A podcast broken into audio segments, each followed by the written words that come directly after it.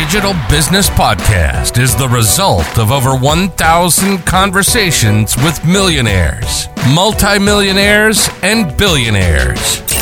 Your host, Matthias Walter Easer, who runs his own private equity firm today, shares his business experience in investment banking, private banking, and private equity with exciting guests from all over the world.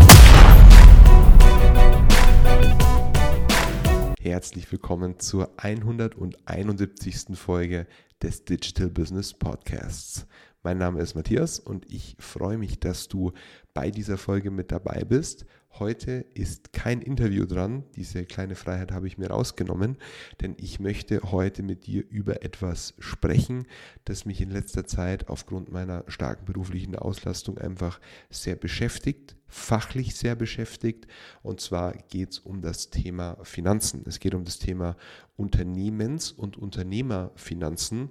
Und ich möchte da einfach meine Learnings, meine Erfahrungen auch mit dir teilen, was ich da in den letzten Wochen und Monaten feststellen durfte und musste zum Teil, wie Hanebüchen sehr viele Unternehmer und auch Unternehmerinnen, aber es sind schon vorwiegend die, ja, die Herren der Schöpfung, die da wenig bedacht an ihre Finanzen herangehen, vor allem dann auch Bezug nehmend aufs eigene Unternehmen agieren.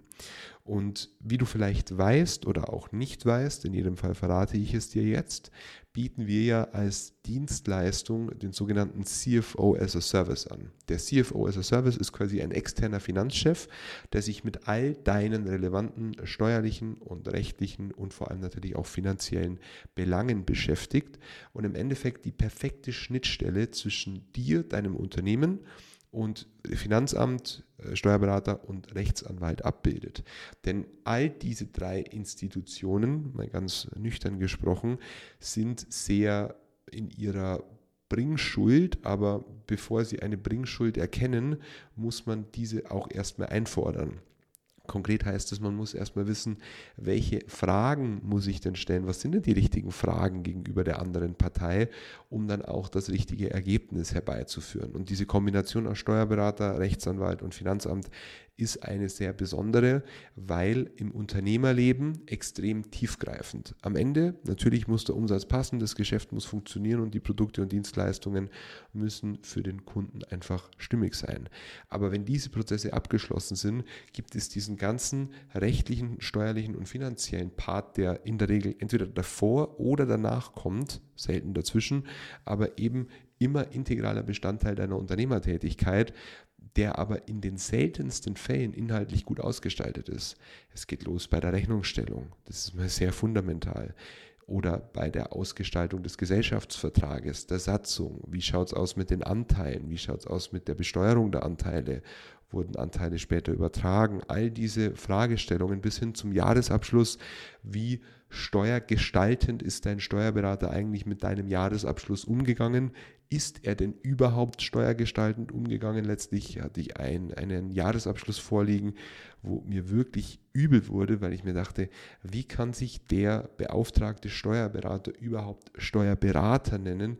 Denn er hat ja wirklich überhaupt keinen Eindruck erweckt in diesem Jahresabschluss, als hätte er nur den Versuch unternommen, die Steuerlast für meinen Mandanten zu reduzieren.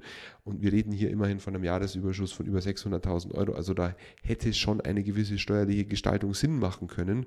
Und dieser Mandant ist jetzt eben auch mein Mandant und wir sind da extrem engagiert, den Jahresabschluss jetzt für äh, 23 dann deutlich besser zu machen als für 22, weil das einfach ein No-Go ist, wenn ich mir das anschaue ähm, genau, das ist dann schon eher etwas elaborierter. Oder wenn es ums Thema Unternehmensbewertung geht, auf jeden Fall dieser Finanzchef, dieser externe Finanzchef, CFO as a Service, wie es eben von uns angeboten wird, kommt extrem gut an, öffnet mir aber natürlich auch die Augen und zeigt mir, wie verheerend und verantwortungslos Unternehmer da draußen mit ihren Unternehmensfinanzen umgehen. Also auf gut Deutsch gesagt hat da eigentlich gar niemand irgendwas im Griff, äh, außer die größeren. Also ich muss sagen, alle, die über 750.000 Euro Gewinn jedes Jahr machen, da merke ich einfach, da wurden fundamentale Dinge richtig gemacht um eben auch diese Struktur aufrechterhalten zu können. Alle drunter stelle ich mir einfach die Frage, wie soll das jemals etwas werden? Denn ihr seid so ahnungslos, ihr wisst nicht, was ihr nicht wisst. Und wenn du jetzt in diese Klasse entweder über diese 750.000 Euro äh, Gewinn fällst, dann lass uns auf jeden Fall sprechen, alleine schon vor dem Hintergrund, weil der steuerlich gestaltende Aspekt für dich unfassbar relevant sein kann und darunter, weil du dir einfach sonst so viele Probleme machst, dass du dir quasi selber ein Bein stellst in deinem Versuch, einen Marathon zu laufen. Und ja, also du, du wirst diesen Lauf nie unbeschadet überstehen, weil du immer über deine eigenen Fallen drüber fällst. Und dieses Thema Finanzen ist etwas, was sehr klaren Strukturen folgt. Aber sehr viele da draußen, so ist mein Eindruck, sind in Unkenntnis über diese richtigen Strukturen. Also die wissen auch nicht, was ist eigentlich der Sollzustand, wenn man einen solchen überhaupt äh, definieren kann und wenn es einen solchen dann geben soll. Was soll ich denn eigentlich tun, um eine möglichst gute Struktur auf und auszubauen? Naja, das liegt natürlich immer im Auge des Betrachters, aber ich würde dir ganz stark empfehlen, überhaupt mal mit uns ins Gespräch zu gehen, weil als E-Commerce-Unternehmer hast du eine steuerlich ganz andere, ähm, ein ganz anderes Anforderungsprofil als derjenige, der jetzt zum Beispiel eine Agentur betreibt oder ein klassisches Handelsgeschäft mit vielleicht wirklich großen und physisch relevanten Waren. Also wirklich die einzelnen ähm, Aspekte des jeweiligen Geschäfts müssen dort berücksichtigt werden. Und dann komme ich gleich zu meinem nächsten Lieblingsthema, die BWA. Du kennst es sicherlich jeden Monat zu einem hoffentlich einigermaßen gleichen Zeitpunkt kommt deine betriebswirtschaftliche Auswertung ins Post Postfach geflattert. Ich hoffe zumindest jetzt schon digital, also dann in Form einer E-Mail. Und dort ist alles niedergeschrieben, was dein Business tut. Zumindest wird es behauptet, dass diese BWA das täte. Aber die BWA folgt dem sogenannten Kontenrahmen. Der Kontenrahmen ist quasi wie ein Standardrahmen und die geschäftliche Aktivität wird in diesem Rahmen gefasst, damit er allgemein verständlich ist. Für all diejenigen, die den Kontenrahmen verstehen, können sich in diesem Kontenrahmen dann navigieren und verstehen, wenn diese Zahl hier steht im Verhältnis zu der anderen Zahl dort, bedeutet das, das Geschäft ist jetzt gut oder schlecht im Moment dastehend.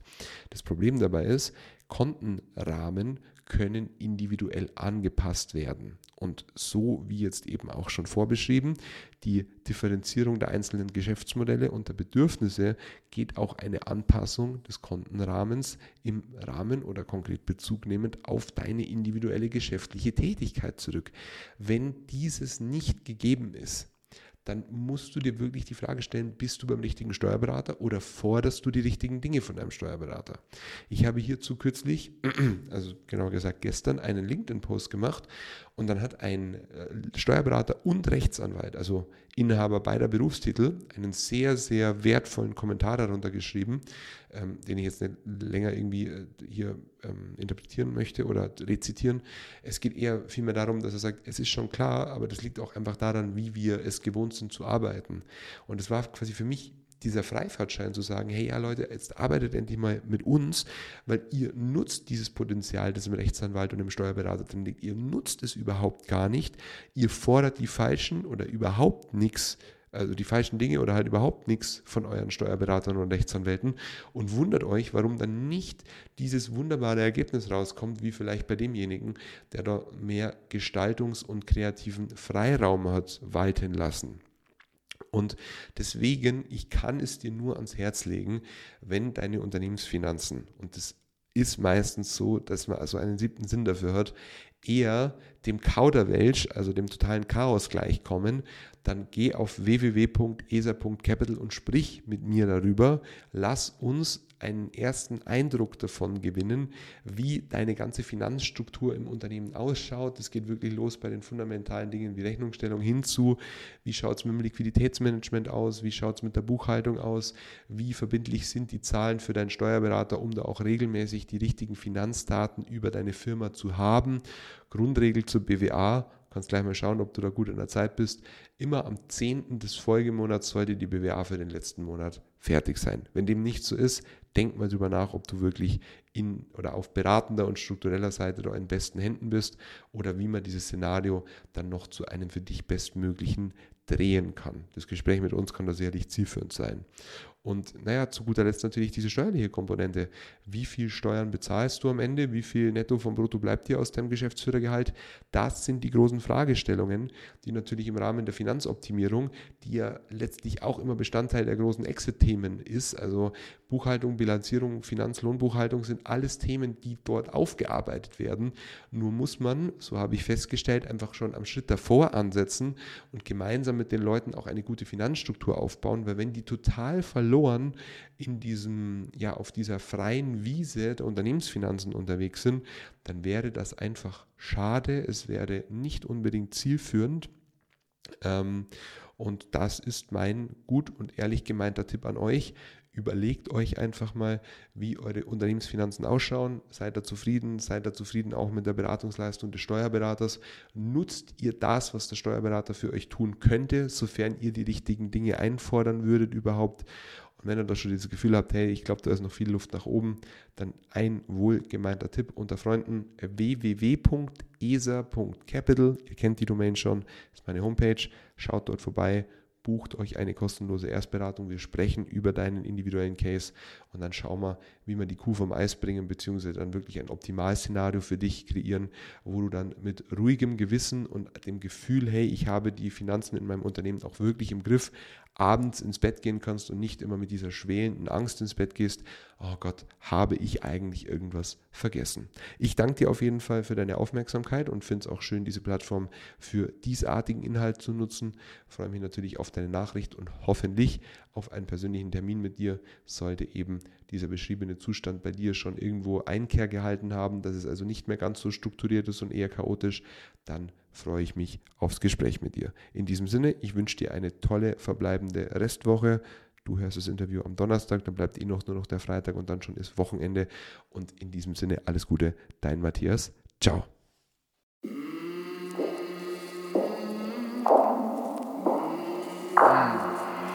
I came from the mud.